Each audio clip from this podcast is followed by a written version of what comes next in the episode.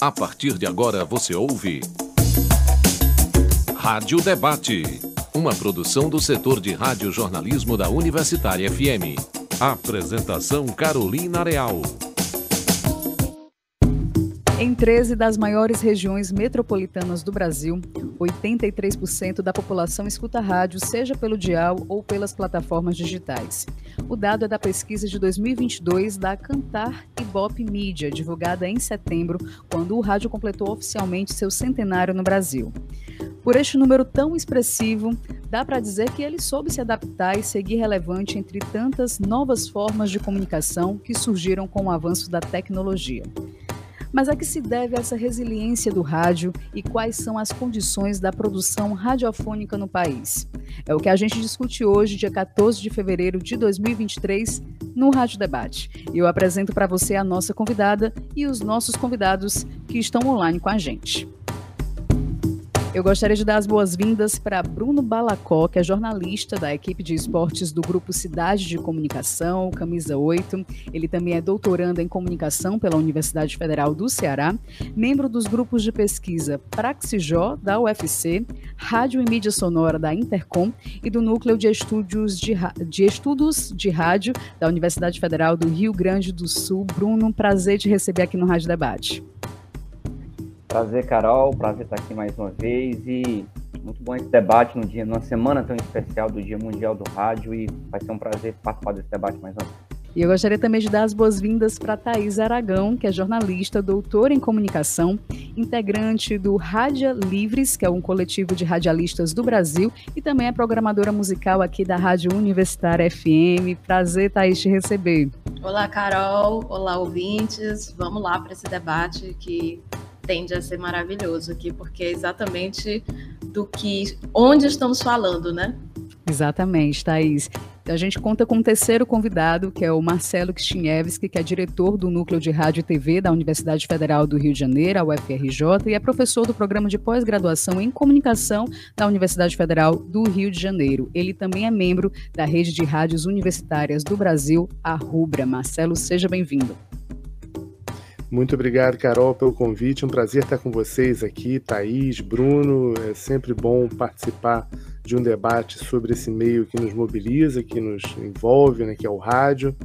E um prazer estar aqui pela primeira vez no Rádio Debate, na Universitária FM, essa emissora tão tradicional entre as emissoras universitárias brasileiras. Prazer é nosso, Marcelo. Vai ser ótimo poder conversar com vocês três. Mas antes eu preciso relembrar para os nossos ouvintes que o Rádio Debate pode ser acompanhado pelo site radiouniversitariafm.com.br ou pelo celular baixando o aplicativo Rádio Universitária FM 107,9. Perdeu o programa no ar? Não tem problema, porque dá para ouvir o Rádio Debate na hora que você quiser pelo seu aplicativo de podcast preferido. E também dá para contribuir com o nosso programa, com comentários com sugestões de pauta, entrando em contato pelo e-mail radiodebate.gmail.com ou pelo nosso WhatsApp no número 85 3366 7474. Então, Thaís, Bruno, Marcelo, prazer receber vocês para conversar sobre esse tema que tanto instiga a gente que faz rádio, né? E em poucas décadas, a gente viveu uma revolução tecnológica e digital que teve um impacto muito forte em todas as formas de se fazer comunicação e, consequentemente, em todos os meios. Por isso, eu queria saber, na avaliação de vocês, qual foi o principal impacto para o rádio? E por que, que esse impacto não foi capaz de extingui-lo, como muitas vezes previram? Eu vou iniciar com o Bruno. Olha, de fato, eu acho que a, a internet, né, a chegada da internet, né, da, da, as tecnologias móveis, de fato, elas causaram um impacto muito grande no rádio. Né? Quando a gente fala que o rádio se reinventa, o rádio se renova, o rádio é resiliente, a gente precisa, sobretudo, puxar essa história da década de 90 para cá, né? Com a chegada da internet, a partir de 95 aqui no Brasil, a gente vê uma transformação muito grande do rádio, né? Aquele rádio, que é aquele conceito bem raiz, tradição que a gente tem do rádio, enquanto aquele aparelho que você sintoniza a partir do AM do FM, ele se reinventa por completo com a chegada da internet, uhum. que a partir do final dos anos 90, você vê um fenômeno surgindo das web rádios, e depois você vê de uns 10 anos para cá, o rádio também hoje transbordando, e aí eu já passo a bola na, na sequência para o professor Marcelo, para desenvolver um conceito que é muito caro a ele, que ele trabalhou nos últimos anos em suas pesquisas, que foi o de rádio expandido. Que é a noção que a gente tem de rádio hoje, ela vai muito além do AM, do FM, daquilo que você sintoniza no aparelho, seja um aparelho doméstico, um aparelho no carro, enfim. Hoje a noção do rádio hoje ela é muito ampla. Você consegue ouvir, consumir rádio por meio das plataformas digitais. Nós estamos aqui vivenciando essa experiência na prática, né? Uhum. É, já que, por exemplo, o rádio debate ele pode ser é, consumido a qualquer momento nas plataformas digitais, né, no site da Rádio Universitária. Então, são algumas formas de você explicar hoje esse potencial todo que tem o rádio.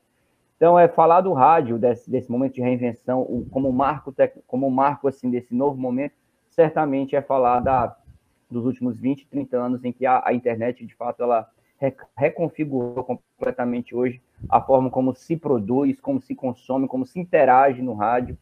E eu diria que tudo isso ele, ele, ele caminha para um conceito que o professor Marcelo trabalha muito bem, que é o de rádio expandido. A gente vive nessa era do rádio expandido e do rádio cada vez mais plataformizado, ou seja, cada vez mais presente nas plataformas. É muito difícil hoje em dia você ver uma emissora, é, desde que não seja pequena, mas qualquer emissora de médio, grande porte hoje que não tem uma ampla atuação nas plataformas digitais. Ela tem o seu conteúdo que está sim disponível na sua base original, que é fundamental, que é o AM e o FM, mas uhum. ela transborda esse conteúdo também para diversas plataformas. Hoje em dia você tem transmissão de rádio em lives aí pelo Facebook, YouTube, é, tantas outras plataformas e, sobretudo, o site. Né? Acho que o site também ainda continua sendo uma, uma base referencial para você encontrar uma forma de, é, de localizar aquela emissora, aquela escuta. Então, acho que pensar no rádio hoje é, sobretudo, a, é, a partir desse, desse surgimento dessas novas tecnologias digitais, nesse contexto que a gente vive hoje, cada vez mais dependente da, das plataformas digitais. Eu vou aproveitar a deixa né, que o Bruno Balacó nos trouxe e perguntar para o professor Marcelo justamente sobre esse conceito aí de rádio expandido que o, o, o, Bruno comentou e também a sua opinião, professor, em relação a esse impacto né, de, dessa revolução tecnológica e digital para o rádio e por que, que esse impacto não foi capaz de extinguir o rádio, como muitas vezes a gente já escutou tantas crises que o rádio passou, por que, que esse impacto não foi capaz de extingui-lo? O rádio vive crises desde seus primórdios, né? No início já, nos anos 40, é, naquela fase que muita gente chama de era de ouro do rádio, uma expressão que eu não gosto, porque parece que o rádio parou no tempo verdade. ali e nunca mais foi feito nada, o que não é verdade. A gente sabe que o rádio continuou evoluindo, né? Então já se falava nos anos 40 que o rádio ia acabar, porque ia via frequência modulada, aquele rádio AM não ia existir mais, é, já se falava né, nessa coisa da morte do rádio nos anos 40.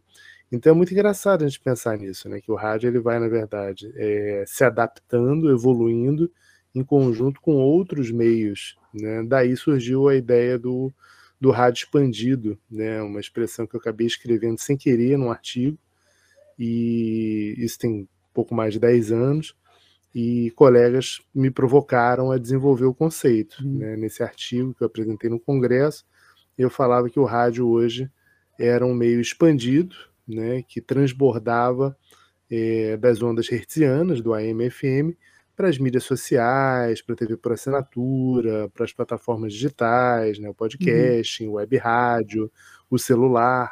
Então, assim, o rádio não estava mais preso a antena, né? não estava mais presa às ondas hertzianas. Né? Ele estava podendo ser ouvido em diversos suportes, em diversos dispositivos no dia a dia das pessoas. E isso foi uma novidade fundamental para que o rádio tivesse um, uma sobrevida importante nesse novo ambiente midiático que a gente tem, né? em que as plataformas digitais são fundamentais no consumo de mídia. Uhum. Né? É, a gente tem hoje um, um consumo é claro que o rádio em antena, o rádio FM principalmente, é muito importante, continua sendo muito ouvido no Brasil e em outros países, mas você tem uma crescente presença dos ouvintes nas plataformas digitais. E isso acaba trazendo outras características, né? Traz uma aquela ideia de cauda longa, né?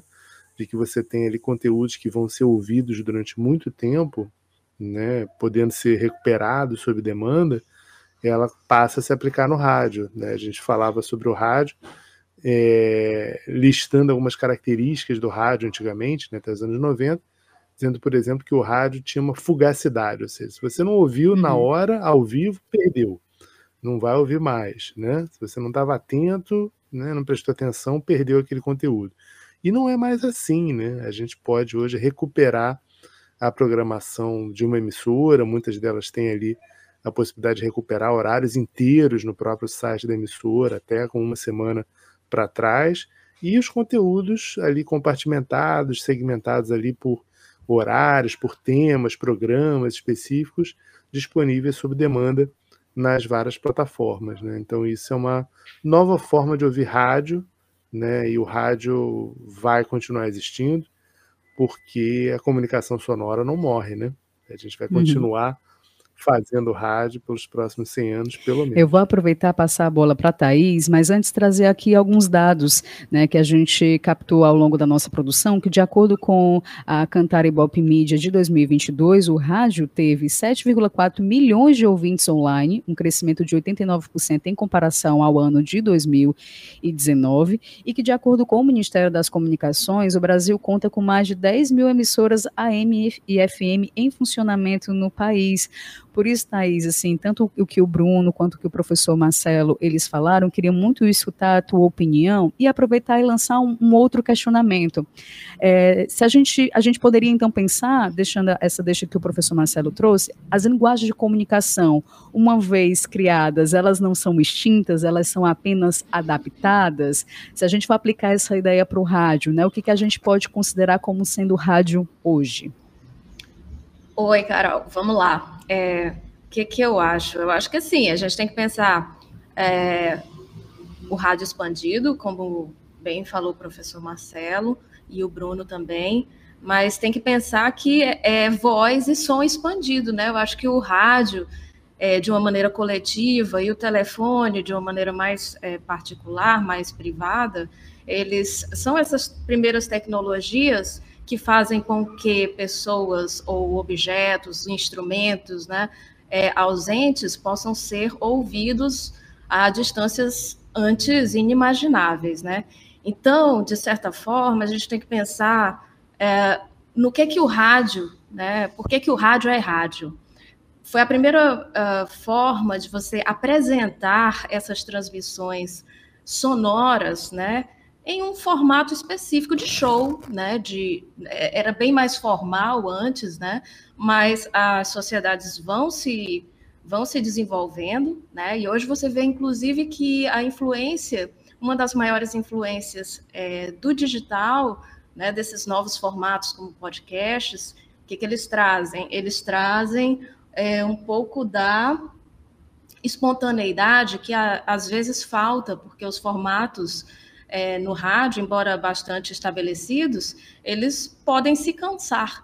Então, há uma troca aí, né, em termos de formato, entre o que está acontecendo na internet e esse rádio que a gente conhece, porque a gente se habituou a ouvir, e esse hábito é muito importante também, né, porque ele é muito enraizado, então há uma troca constante, né, a gente sabe também que a coisa do, da espontaneidade não é uma coisa de agora, a gente já pode ver assim, desde os anos 80, um jeito de fazer rádio jovem, né, que já está até é, bastante velho, a gente está falando dos anos 80 e nós estamos em 2023, né, uhum. então, é, há outros tipos de espontaneidade entrando né, é, é, no, no, espectro sonoro e no hábito, e, enfim, tanto as, os novos formatos que são nativos de internet, eles bebem do formato rádio mais tradicional, como o rádio vai se atualizando com essas novas experiências.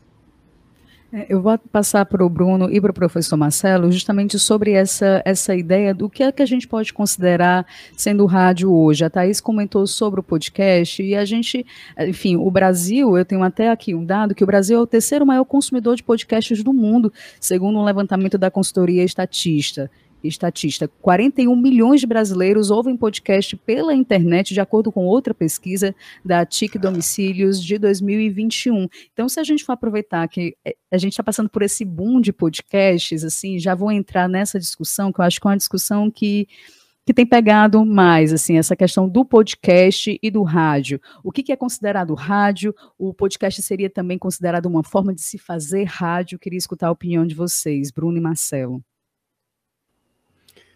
Para o ímpar, Bruno.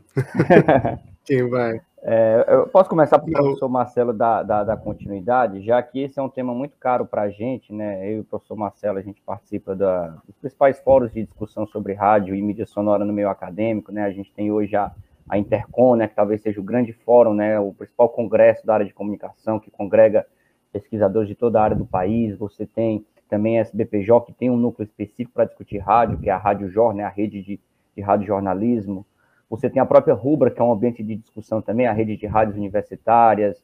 Você tem a rede Alcar, que também trabalha com a história da mídia sonora, enfim. Em todos esses ambientes de discussão acadêmica, né, desde é, que, que, engloba, é bom que se diga, não apenas professores, doutores, mas novos pesquisadores, né, mestrandos e doutorandos, a gente tem se debruçado muito nos últimos anos a discutir o que é rádio hoje, é, principalmente por conta dessas mudanças que aconteceram nas últimas décadas, sobretudo após a chegada da internet, nessa noção maior que a gente tem hoje do rádio expandido, e também o que é o que é se o rádio é podcast, que acho que são os dois principais debates que têm gerado mais questionamento e mais tensionamentos, eu diria, né? Porque é, não há essa, esse consenso hoje fechado sobre o que é rádio, se isso é rádio, se não é rádio, e também se rádio é podcast ou se rádio não é podcast. Muitos, muitos pesquisadores com argumentos também sólidos e firmes defendem que o podcast hoje não é mais rádio, que o, a noção de rádio hoje ela, é, ela se confunde um pouco. Mas eu acho que o, o, ponto em comum que a gente nunca pode deixar de discutir sobre o que é rádio, o que não é rádio hoje, é a base sonora.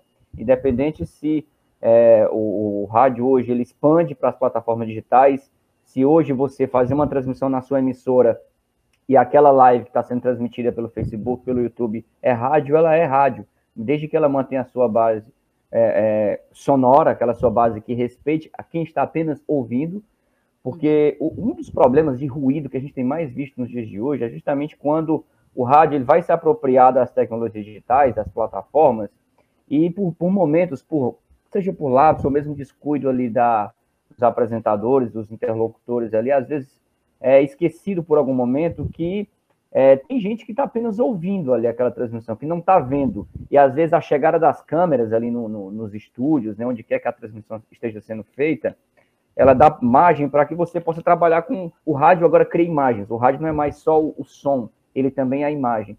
E quando há esse acréscimo da imagem, há por, há por vezes esses ruídos em que se trabalha com recursos visuais. Então é muito difícil você, por exemplo, adaptar, reportar você no meio de um programa de rádio que tem imagens que é transmitido pela internet, você colocar uma, uma reportagem de TV e exibir durante aquele programa, sendo que para quem está assistindo, aquela imagem está ok, está perfeita ali, a compreensão da mensagem ela, ela é ok, mas para quem está apenas na escuta, há uma série de elementos ali que são perdidos. Uhum. Porque justamente esse rádio expandido, ele trabalha justamente elementos não apenas sonoros, que são da, da base raiz do rádio, mas esses parasonoros, que são esses recursos gráficos, né? as imagens, os vídeos, eu sou muito favorável, um grande entusiasta dessa expansão do rádio, é, da, desses recursos gráficos que se utilizam, de você dar cada vez mais elementos de interação e também de imagens no rádio, mas desde que essa, esses novos elementos eles não prejudiquem a escuta daquilo que a gente convenciona ser o rádio, que é a base sonora. Então, desde que haja esse compromisso com o áudio, né, com, a, com apenas a escuta, uhum. por mais que se agregue uma imagem, mas que ela seja apenas uma espécie de complementar, que ela não seja uma condição que, que seja fundamental para compreender a informação. Eu acho que esse é o ponto-chave, talvez, para a gente distinguir o que é rádio e o que não é rádio. Fazer apenas uma, uma, uma, uma live no Instagram, quando uma emissora de rádio faz apenas uma live no Instagram, não está transmitindo aquele sinal ali, por exemplo, no, é, em AM ou FM, apenas a live por si só no Instagram, ela não pode ser considerada uma rádio, principalmente quando você trabalha com uma série de elementos visuais ali, porque ela, ela perde a sua essência da base sonora. Então, talvez esse seja o grande ponto da discussão. E aí, já aproveitando para passar a, base, a, a bola para o professor Marcelo, considero sim, eu sou um dos defensores de que podcast é sim rádio, e reforço, inclusive, os argumentos do professor Marcelo de que, para mim, o, o, podcast hoje ele é uma, uma modalidade do rádio expandido se a gente entende que o rádio vive esse novo momento de que ele, ele não está mais preso só às ondas hertzianas, à antena do AM e FM, entre essas novas variações desse novo rádio, o rádio que pode ser ouvido pelo celular, o rádio que pode ser ouvido pela internet, o rádio que pode ser ouvido pela TV por assinatura, porque você pode acessar várias emissoras do mundo inteiro por uma TV a cabo, por exemplo, eu também considero que o podcast é uma dessas novas modalidades. Por isso eu defendo que podcast é sim rádio. Professor Marcelo? Muito bom, Bruno. Eu realmente concordo com você. Acho que você descreveu assim com perfeição o debate né, que a gente tem hoje no campo de estudos de rádio é, em mídia sonora como um todo, né? São fóruns de discussão dos quais nós participamos, né? E a gente está muito antenado com esse debate. É, eu concordo e eu vou lembrar, assim, um, vou resgatar um, um, debate acadêmico sobre isso, né? Por volta de 2005, 2006, é, começaram a surgir pesquisadores de podcasting, né? Estava começando podcasting com esse nome.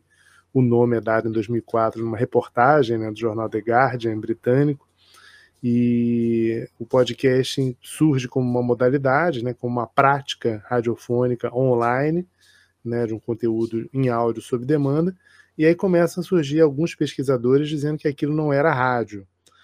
Por que, que não era rádio na visão desses pesquisadores? Porque não era ao vivo, que não estava no tempo real do ouvinte, né, porque era feito de forma descentralizada e também porque veiculava conteúdos supostamente não radiofônicos, como cursos de idiomas, aulas, é, conferências, esse tipo de coisa. E esse debate pegou fogo ali por volta de 2006, 2007, e prevaleceu uma visão com a qual eu concordo, que rádio é isso tudo. Né? Rádio é uma série de práticas de conteúdo sonoro uhum. que a gente coloca é, seja no rádio FM, seja é, na internet, né? E se a gente for lembrar, né, recuperar a história do rádio mesmo em ondas hertzianas, você pega lá nos anos 20, o que, que o rádio transmitia? Conferências, cursos de idiomas, é, transmissão ao vivo de uhum. eventos. Então, tudo isso era parte do conteúdo radiofônico, né? Não deixava de ser rádio, porque estava transmitindo ao vivo um evento ou uma palestra. Né? Claro que tem características próprias que a gente tem que ficar atento. Não é bom a gente fazer televisão no rádio, ou seja, começar a remeter a uhum. imagens, e a gente vê emissoras comerciais cometendo esse erro, fazendo televisão no rádio e fazendo rádio na televisão. Né? Quer dizer, levando conteúdo Isso. basicamente sonoro para televisão e levando conteúdo é, televisivo, inclusive remetendo, é, como você pode ver nas uhum. imagens, isso aqui e tal que é, deixa o ouvinte de fora da festa, né? O ouvinte não está vendo aquelas imagens. Não adianta assim você dizer, ah, eu estou transmitindo pela internet, eu tenho a câmera aqui do estúdio, eu vou transmitir aqui na, na minha live e as pessoas vão poder ver. É uma minoria que vê. Uhum. Né? O conteúdo radiofônico ele não pode depender de imagens, né? Ele tem que é, ser independente, ele tem que ser autônomo. Né? Você não precisar de outros elementos para acompanhar aquela comunicação. Eu acho que isso é hoje o que caracteriza o rádio, né? É, as atividades, as práticas radiofônicas, não importa em que suporte, não importa em que dispositivos a gente esteja ouvindo. Eu lembro assim, os alunos tinham muita confusão né, em relação a isso é, os alunos de comunicação, meus alunos de comunicação nas várias universidades onde eu lecionei, agora na FRJ, mas antes na UERJ, aqui no Rio de Janeiro, na Pontifícia Universidade Católica também, é, você perguntava no primeiro dia de aula, vocês ouvem rádio? E aí quase ninguém levantava a mão, né? E aí você começava a perguntar, ah, e podcast, né? E o conteúdo tal? E aí começava todo mundo a levantar uhum. a mão. Eles não identificavam que aquilo era conteúdo radiofônico. Uhum. Né? Então, esse paradoxo é uma disputa é, de valor em relação ao meio. Né? E é engraçado que muitas produtoras de podcast é, hoje usam o nome rádio. Né? A maior delas no país, a Rádio Verdade. Novelo, é Rádio Novelo. Verdade. Né? Verdade. Eles, eles sabem o valor do rádio para as pessoas. Né? O rádio precisa reconhecer o seu próprio valor. Eu vou aproveitar, essa discussão está ótima, eu vou querer também escutar a Thaís Aragão sobre isso. Me lembrou também outro questionamento que eu tinha anotado aqui sobre essa convergência midiática. Tanto o Bruno quanto o Marcelo já pontuaram algumas coisas que eu quero continuar no nosso próximo bloco, mas eu vou precisar fazer um rápido intervalo, viu, Thaís? Na volta eu vou te escutar. É, é rapidinho, questão de instantes, e a gente volta discutindo a que se deve a resiliência do rádio. Rádio Debate.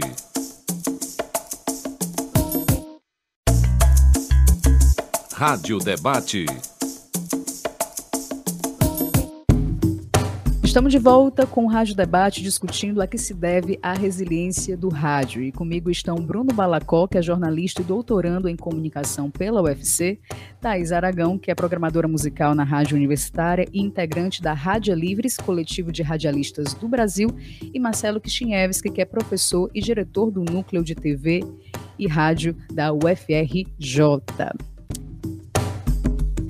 Então, a gente encerrou o nosso primeiro bloco justamente falando sobre essa questão do que, é rádio, do que, que é podcast. Podcast pode ser considerado uma forma de se fazer rádio. E eu queria muito te escutar, Thaís, saber a tua opinião e também já apontar para essa questão da convergência midiática que o professor Marcelo e o Bruno comentaram, porque hoje em dia é, a gente tem visto justamente essa estratégia incorporada por grandes grupos de comunicação que congregam rádio, TV, jornal impresso e web. Então, eles acabam muitas vezes vezes colocando um programa de rádio sendo transmitido ao mesmo tempo para a TV e para o YouTube. Até o professor Marcelo falou, mas quem vai, quem está escutando o rádio não vai conseguir ver essas imagens. Por isso que eu queria também saber a tua opinião, como é que fica a experiência do ouvinte de rádio quando você tem essa convergência midiática né, dos grandes grupos de comunicação e o que, é que tem de positivo e de negativo em relação a isso. Oi, Carol. Então, vamos lá. Eu acho que o ouvinte, ele ele se adapta. Boa parte dessas nossas discussões acabam sendo mais importantes até para a gente que faz mídia sonora do que para os ouvintes. Por quê? Porque é, o celular acabou sendo um meio que facilitou muito que as pessoas pudessem ter acesso né, às transmissões. Aí, aí entra a convergência. Né? Ela vê uma série na Netflix, ela vê ouve rádio, ela vê a novela, ela, ela faz tudo ali, entendeu? Ela está nas redes sociais, uhum. ela vê vídeos e áudios né, pelas redes sociais. Então, uh, eu acho que os ouvintes acabam se adaptando, porque o celular né, e, a, e a fome que as pessoas têm por usar o celular, né, que ainda é um dispositivo né, que, que é muito novo na mão das pessoas e as pessoas têm uma avidez muito grande a consumir qualquer coisa pelo celular. Então, eu acho que elas acabam se adaptando, né?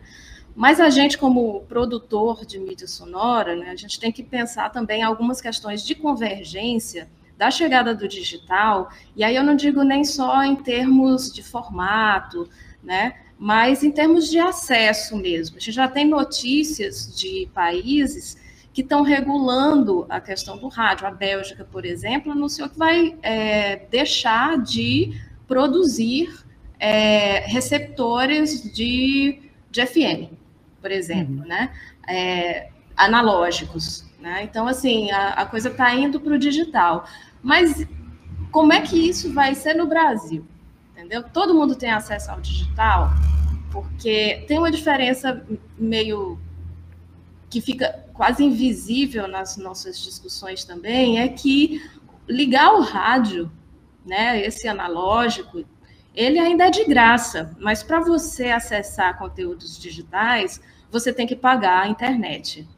E hum. nem todo mundo tem é, possibilidade de ter né, uma, uma, um plano de internet que permita uma liberdade né, de acesso a, a conteúdos audiovisuais, né, a, uhum. a, ponto não é a mesma coisa. Não é a mesma coisa você ligar um radinho de pilha, um radinho que você liga na, na tomada, e aí já vem o conteúdo para você, né? É, você tem que ter um aparelho celular, assim, tem que mudar muito esse aparelho, né, para ficar é, sempre é, em dia com as tecnologias e principalmente você tem que ter é, pagar um plano de internet. Então, eu acho que isso é uma coisa que a gente deveria estar tá pensando mais, já que a gente já vê esse, esse movimento de, é, de deixar o analógico de lado.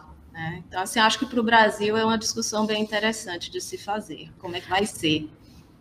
A Thaís trouxe um ponto que me, levou, me levantou aqui um outro questionamento, eu queria passar para o Marcelo e para o Bruno também, é sobre, é, a gente está comentando aqui sobre o que é rádio, sobre o que é podcast, sobre convergência midiática, e a Thaís trouxe é, experiências de outros países, e eu fiquei me perguntando agora, como é que os outros países também têm essa compreensão do que é rádio, do que é podcast, essa compreensão sobre a convergência midiática, vocês, Marcelo, Bruno, também estão acompanhando essas discussões para além do nosso nosso país? Como é que está esse cenário? É, Carol, assim, que a gente pode é, perceber na experiência internacional, se o Bruno me permitir, eu já vou pegar daí o gancho, é, a gente percebe que o rádio analógico está sendo desligado em vários países. Né? Na Escandinávia, vários países já desligaram ou estão desligando seus sinais analógicos. Né? E a gente já tem, por exemplo, na Inglaterra, a maioria da audiência ouvindo rádio através do rádio digital, né? Que o padrão deles é o DAB, que a gente não tem no Brasil, hum. né? É, então a audiência já está ouvindo no digital. O que, que isso proporciona? Isso proporciona uma série de funcionalidades. A pessoa pode ouvir, por exemplo, cinco programações, quatro programações alternativas de uma mesma emissora. Né? Então você pode ouvir conteúdos em diferentes idiomas daquela emissora, o caso da BBC, né, que oferece esses serviços. Você pode ouvir programações musicais alternativas de acordo com o seu estilo. Então é uma nova forma de se ouvir rádio, né? E isso tem avançado bastante em nível internacional. Agora, Thaís tocou num ponto muito importante, que é o acesso. Uhum. Né? A gente teve esse discurso da convergência que começa nos anos 90, de que todo mundo ia para a internet, tudo ia virar uma coisa só, texto, áudio e vídeo, e isso na prática não se concretizou. Que a gente teve esse discurso prevalecendo, por exemplo, na imprensa escrita, né, que praticamente morreu. Né, você não tem quase hoje jornais impressos, né, os próprios jornais impressos hoje ficam calculando o número de leitores, considerando também as suas bases online, e esse, esse mercado praticamente morreu. Né? Agora, se você olha para o rádio, para a televisão, eles continuam. Por que continuam? Por dois motivos diferentes. O rádio, que continua sendo aberto. Então, você tem um acesso livre, as pessoas têm um investimento inicial, claro, de comprar um aparelho receptor. No caso de um radinho a pilha, daqueles antigos, é um, é um custo muito baixo, uhum. né?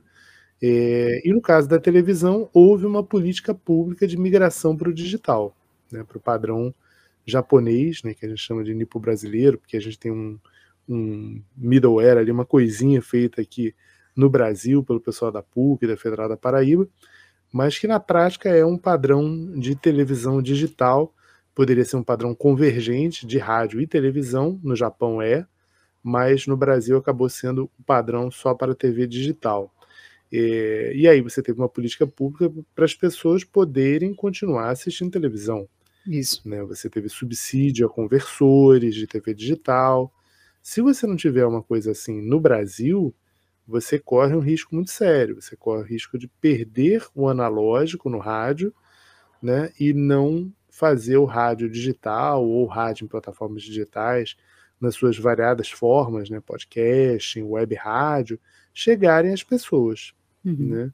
Esse é um risco para a gente é, acompanhar né, e discutir né, a formulação de políticas públicas para que a gente possa ter uma comunicação pública, educativa, cada vez mais abrangente, cada vez mais relevante nesse cenário desafiador que a gente vive, né, que você tem uma circulação industrial de desinformação, uhum. de discursos negacionistas, né? Então é muito importante que a gente tenha políticas públicas para fomento à radiodifusão elas existem, né? mas acaba que os recursos para é, esse fomento à radiodifusão é, invariavelmente acabam sendo contingenciados, retidos pelo governo para ajudar nas contas públicas e não repassados às emissoras, é, como as emissoras educativas, as emissoras universitárias, que estão ali na linha de frente no combate à desinformação. Então era muito importante que a gente recuperasse esses recursos e, e tivesse uma discussão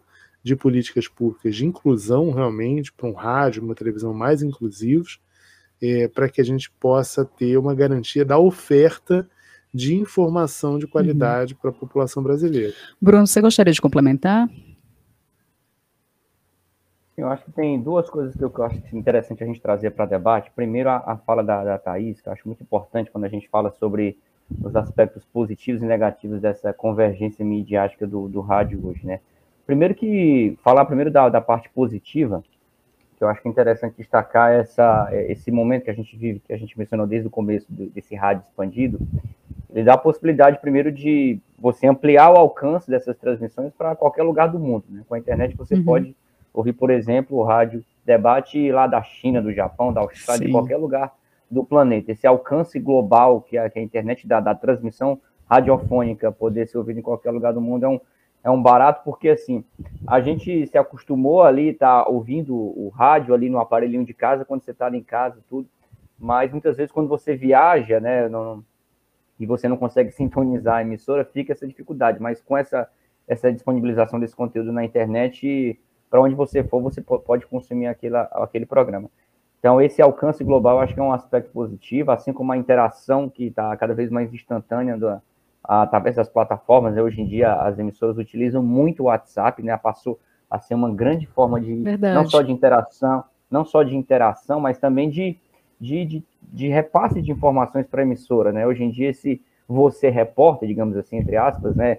É, esse ouvinte que está na rua dando informação sobre o trânsito, né? Que é uma informação que as rádios se apropriam demais, né? Que está circulando por determinada rua, ou ele manda áudio para a emissora, ou ele manda a própria informação escrita por texto essa colaboratividade aumentou bastante com, a, com o uso desses aplicativos. Essa interação instantânea que ocorre ali nos chats do YouTube, do, do Facebook em tempo real também é, é um aspecto positivo, assim como o próprio conteúdo sob demanda uhum. né, dessas transmissões. É o mesmo programa que é transmitido em live no Facebook e YouTube, ele fica arquivado ali e você fica como um depósito para você ouvir a hora que você quiser também, como, como se fosse um podcast, né? Mas há também um, um, alguns aspectos negativos que a gente precisa destacar. E um deles é que essa interatividade também trazida pelas plataformas digitais, ela permite que hoje haja um controle maior por parte da emissora daquilo que vai ao ar, né? É, hoje seja há todo um trabalho hoje de curadoria, né, de filtragem daquilo que vai ao ar, uma coisa que antigamente muitas coisas passavam, né, e, de certa forma isso é, permite a rádio colocar não só aquele entre aspas discurso que de certa forma convém que que está dentro das regras da emissora. Quando a gente tinha a participação é, predominante dos anos 70, 80 e até 90 da, da, por telefone, ao vivo, é, você tinha diversas situações que aconteciam ali que estavam fugiam um pouco do controle do comunicador, né? Alguém falar palavrão, falar alguma coisa que não devia, Sim. fazer uma calúnia, difamação, enfim. É, eu acho que hoje é de negativo você vê esse controle está muito maior. A rádio é que vai, a emissora, uma vez que está tudo ali na, em meios digitais, WhatsApp ou, ou Facebook, YouTube, ela controla de forma mais assim, é, mais consistente agora o que é que vai ao ar, o que é que não vai. Então, de certa forma, é uma participação importante, é ampla, mas ao mesmo tempo ainda é muito regida, muito nas mãos ainda do, muito mais dominante agora nas mãos das emissoras. E a outra coisa que eu acho que também já foi mencionado pelo Marcelo, mas vale reforçar aqui, que é, é o, a parte negativa dessa convergência midiática, é quando a, a, rádio, as emissoras de rádio esquecem que estão fazendo rádio e vão fazer só TV. Então, uhum. isso é um aspecto que a gente precisa pontuar e reforçar, que é negativo, né? Quando você, de fato, ali é, se encanta ali pela, pela o fato do, do programa estar sendo transmitido com imagens, com a câmera, com aquele estúdio, que ele simula um, um estúdio de TV, e a gente já vê diversas emissoras no Brasil, a Jovem Pan acho que é um ícone nesse sentido, de, um, de fazer a transmissão no estúdio, que é a mesma plástica da TV, com bancada, Exato. enfim, toda aquela estrutura e, e, que tira todo aquela, aquele, aquele charme que é o estúdio de rádio também, né? Que a gente está acostumado a ver, como é, por exemplo, o estúdio da rádio universitária, com as espumas, enfim, aquele ambiente, digamos, radiofônico mesmo. Sim. E você transforma o estúdio de rádio no estúdio de TV, na verdade, né? Então, acho que isso também muitas vezes pode ser um aspecto negativo quando você é, acaba deixando de lado é, o ouvinte, deixa ele de fora da festa, como disse o Marcelo. Agora, complementando o que o Marcelo falou agora, para finalizar. Pois não. É, eu, acho, eu, acho, que um outro debate que a gente precisa fazer aqui também é a respeito dessa, da migração que a gente vê hoje das emissoras do AM para o FM, que o movimento das emissoras AM hoje no Brasil ele está perdendo cada vez mais força. A gente sabe das vantagens que o AM tem sobre o FM, da qualidade do som, uhum. de você cada smartphone do Brasil hoje é um tocador de rádio, mas ele só dá acesso ao FM e isso enfraqueceu absurdamente o rádio AM. Então a gente vê esse processo acontecendo. É uma das transformações que o rádio tem passado nos últimos anos é isso, essa migração constante do, do AM para o FM. As emissoras tendo que deixar de lado o AM, onde é, vivemos aí talvez a, embora o professor Marcelo não goste da expressão, a era de ouro, essa era mais é, glamurosa do rádio, mas o rádio hoje está cada vez mais ganhando força no FM, a audiência está cada vez mais forte no FM, justamente porque o FM está em todo canto, inclusive aqui no celular. E o último ponto, falando da questão dos podcasts, esse movimento que acontece no mundo inteiro, aí é, é preciso a gente destacar que o Brasil hoje é um dos principais mercados do mundo que mais consome e produz, mas um case que tem que ser destacado sempre é dos Estados Unidos, é o principal mercado de, de podcasts do mundo. Lá esse, esse mercado está muito avançado, muito avançado em relação a gente e qualquer outro país do mundo, porque já se trabalha muito bem a, o, o, podcast lá monetizado, ou seja, o, lá se trabalha de forma muito mais profissional o podcast podcasts de alta qualidade e, e dezenas de podcasts que lá conseguem sobreviver muito bem com diversas formas de financiamento. Você tem crowdfunding, as, as vaquinhas virtuais, os assin essas assinaturas que você faz para poder ter acesso ao conteúdo. Lá se trabalha de forma muito mais avançada. Então, esse processo lá de, de, de do, que acontece nos Estados Unidos hoje com o podcast, que está muito forte, ele é um exemplo para o mundo e o Brasil, aos poucos, vai bebendo dessa fonte, tentando se profissionalizar cada vez mais. É, são muitos pontos, né, Bruno, que você trouxe também que renderiam vários debates, né?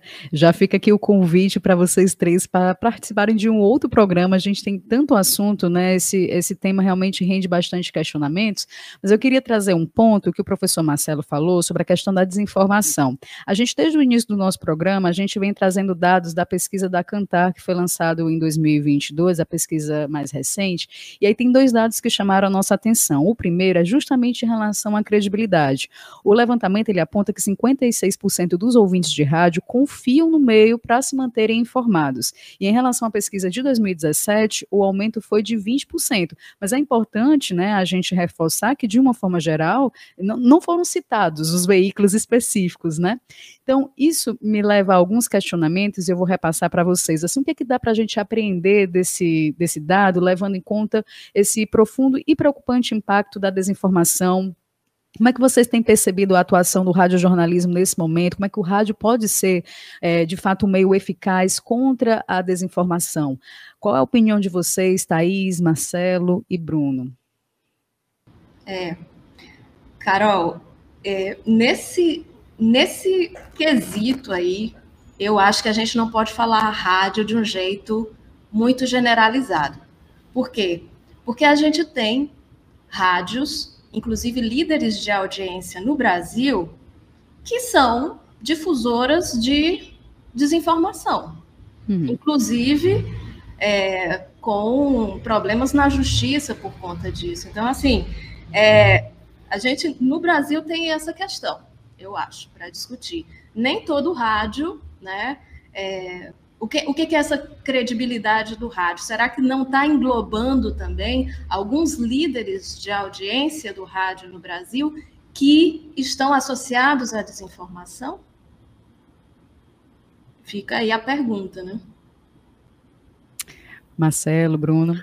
É, acho que é, um, é, uma boa provocação da Thaís, né? De fato, a gente tem emissoras comerciais é, de grande porte, né, é, uma delas em posição de liderança, que são acusadas, né, estão sendo investigadas pela justiça por é, difundir desinformação né, nos últimos anos, e, e, é muito curioso né, que aí você tem uma mudança de governo, essas emissoras tentam já imediatamente se reposicionar, né, se colocar como opções democráticas, né, enfim, é, é um desafio que a gente tem e isso passa pela regulação da mídia, né? A gente tem que discutir isso abertamente, né? A gente não pode é, é, varrer para debaixo do tapete esse debate. O rádio é extremamente regulado, falta fazer valer a regulação, uhum. né? Quer dizer, você tem que cumprir a lei, né? São concessionárias de serviços públicos que tem que se enquadrar, tem que prestar serviço à população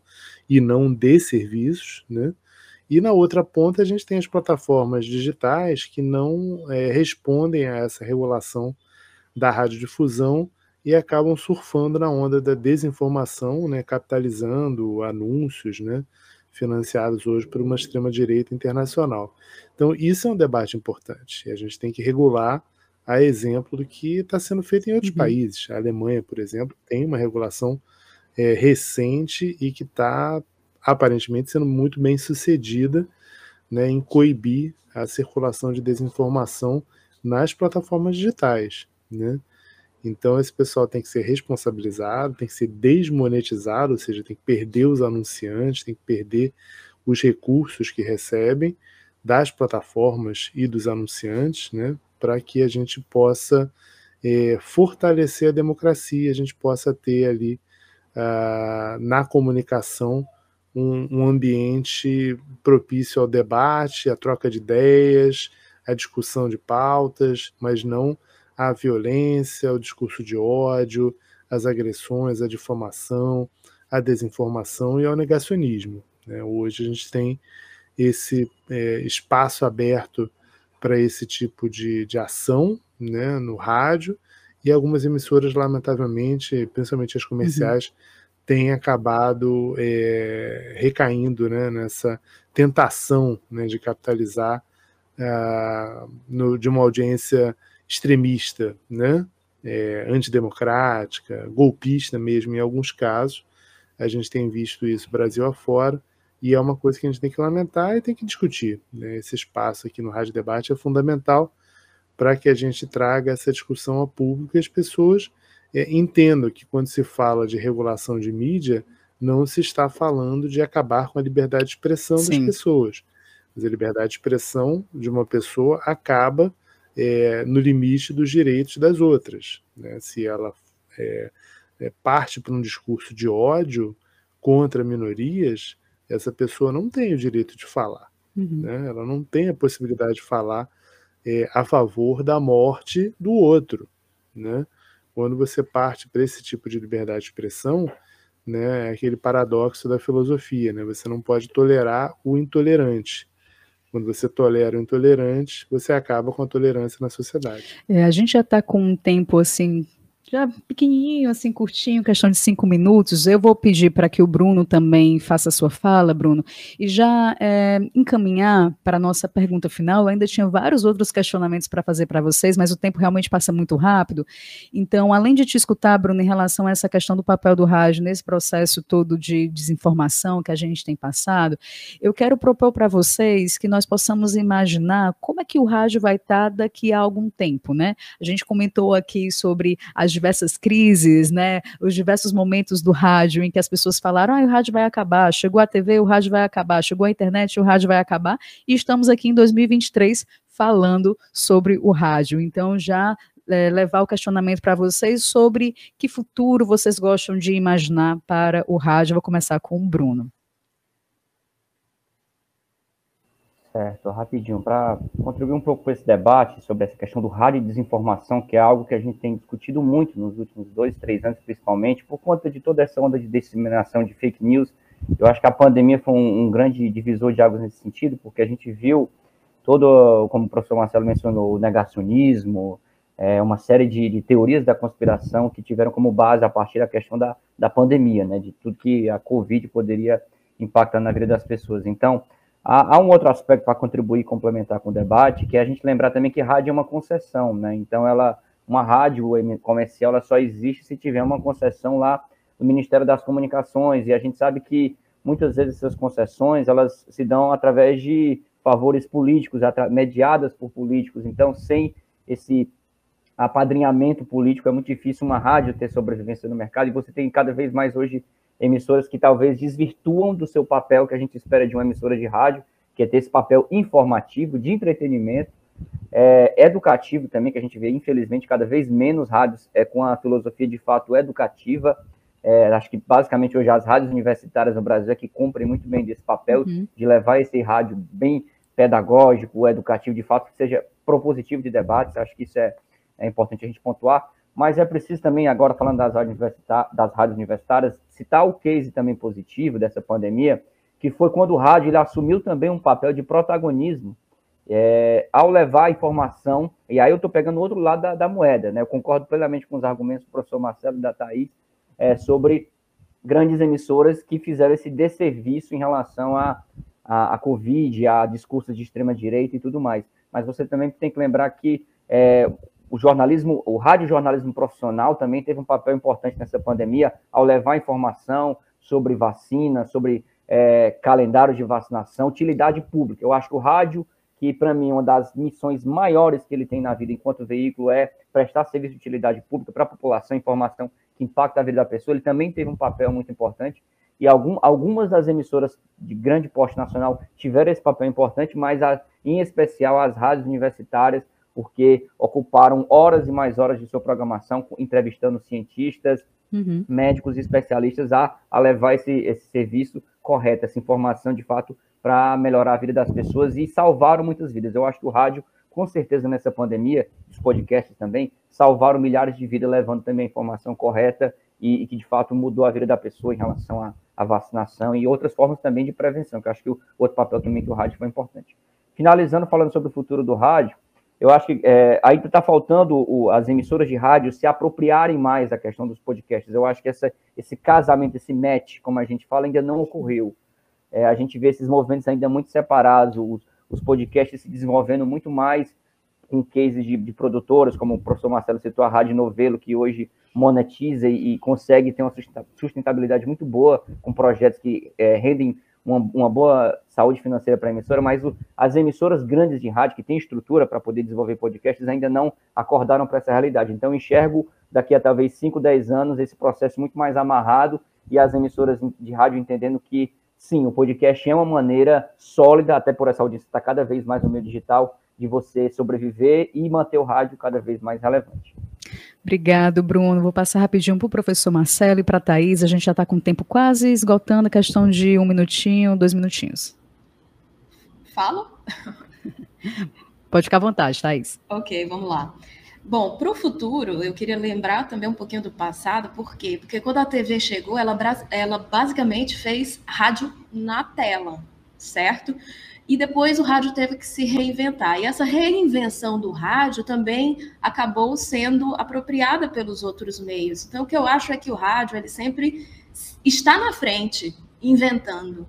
Então, o que eu penso para o futuro do rádio é o que sempre foi o futuro do rádio, é se reinventar a cada vez que surgem novos meios que vão se nutrir do rádio. Então, e para o Brasil, que eu acho que o rádio, falta do rádio também, é trazer para dentro da sua programação muito do que ah, só tem é, chance nos meios digitais, que é muito da cultura popular. Então, muito do que o povo realmente está escutando, especialmente as pessoas mais jovens, elas estão entrincheiradas no digital, porque uhum. é no digital onde essas é, expressões é, podem ter espaço. Então, o que eu acho que a gente poderia também, aqui uma autocrítica de quem faz rádio, né, é a gente olhar para essas novas expressões e para expressões populares que ainda não têm o espaço devido no rádio brasileiro. Muito obrigada, Thaís. Professor Marcelo. Maravilha, sei que o tempo está estourando, né? Vou ser muito breve, então é, acho que a gente tem um desafio grande para o futuro do rádio, pensando aí os próximos 100 anos do rádio, digamos assim, é, que é tornar o rádio cada vez mais participativo, plural, né, democrático, é, porque a audiência hoje não quer mais, é, se é que ela já quis só isso em algum dia, né, só ouvir uma programação. Né? Ela quer participar, ela quer interagir com os comunicadores, ela quer trazer pautas do dia a dia da comunidade para a emissora. E se a emissora de rádio não está pronta para receber esse fluxo, essa demanda da audiência, ela vai acabar deixando de ser relevante. Né? Então, acho que a gente tem esse desafio. O rádio hoje, a gente está comemorando nessa semana o Dia Mundial do Rádio, né? celebrado no dia 13 de fevereiro. É, o rádio é esse meio hoje global, né, que pode ser atingido pelas plataformas digitais de forma planetária, mas ao mesmo tempo é o meio mais local jamais é, criado pelo ser humano. Né? Então a gente tem que atender a nossa comunidade, a gente tem que falar com o nosso ouvinte, a gente tem que prestar os serviços de utilidade pública, e nesse sentido, tanto rádio comercial quanto as rádios educativas, particularmente as universitárias, né, como a Universitária FM da UFC, são decisivas, são importantíssimos espaços para a gente ter essa interlocução, para ter uma, uma, um rádio que faça comunicação como diálogo, né? E não como uma forma de, de comunicação de cima para baixo, né? Em que as emissoras não estão dispostas muitas vezes a franquear a voz aos, aos ouvintes, a ouvir as demandas da audiência. Né? O rádio tem que ser participativo, tem que ser plural e cada vez mais democrático, que assim seja. Eu queria mais uma vez agradecer a participação do Bruno Balacó, da Thais Aragão, do Marcelo Kistinevski. Eu sou Carolina Real. O Rádio Debate teve produção de Raquel Dantas e operação de áudio e edição de Leandro Stigliano. Até mais, fiquem atentos aí na nossa programação. Um abraço. A Universitária FM apresentou Rádio Debate, programa do setor de radiojornalismo. Produção Raquel Dantas. Coordenação Lúcia Helena Pierre. Apoio Cultural Adufse Sindicato. Realização Rádio Universitária FM, Fundação Cearense de Pesquisa e Cultura.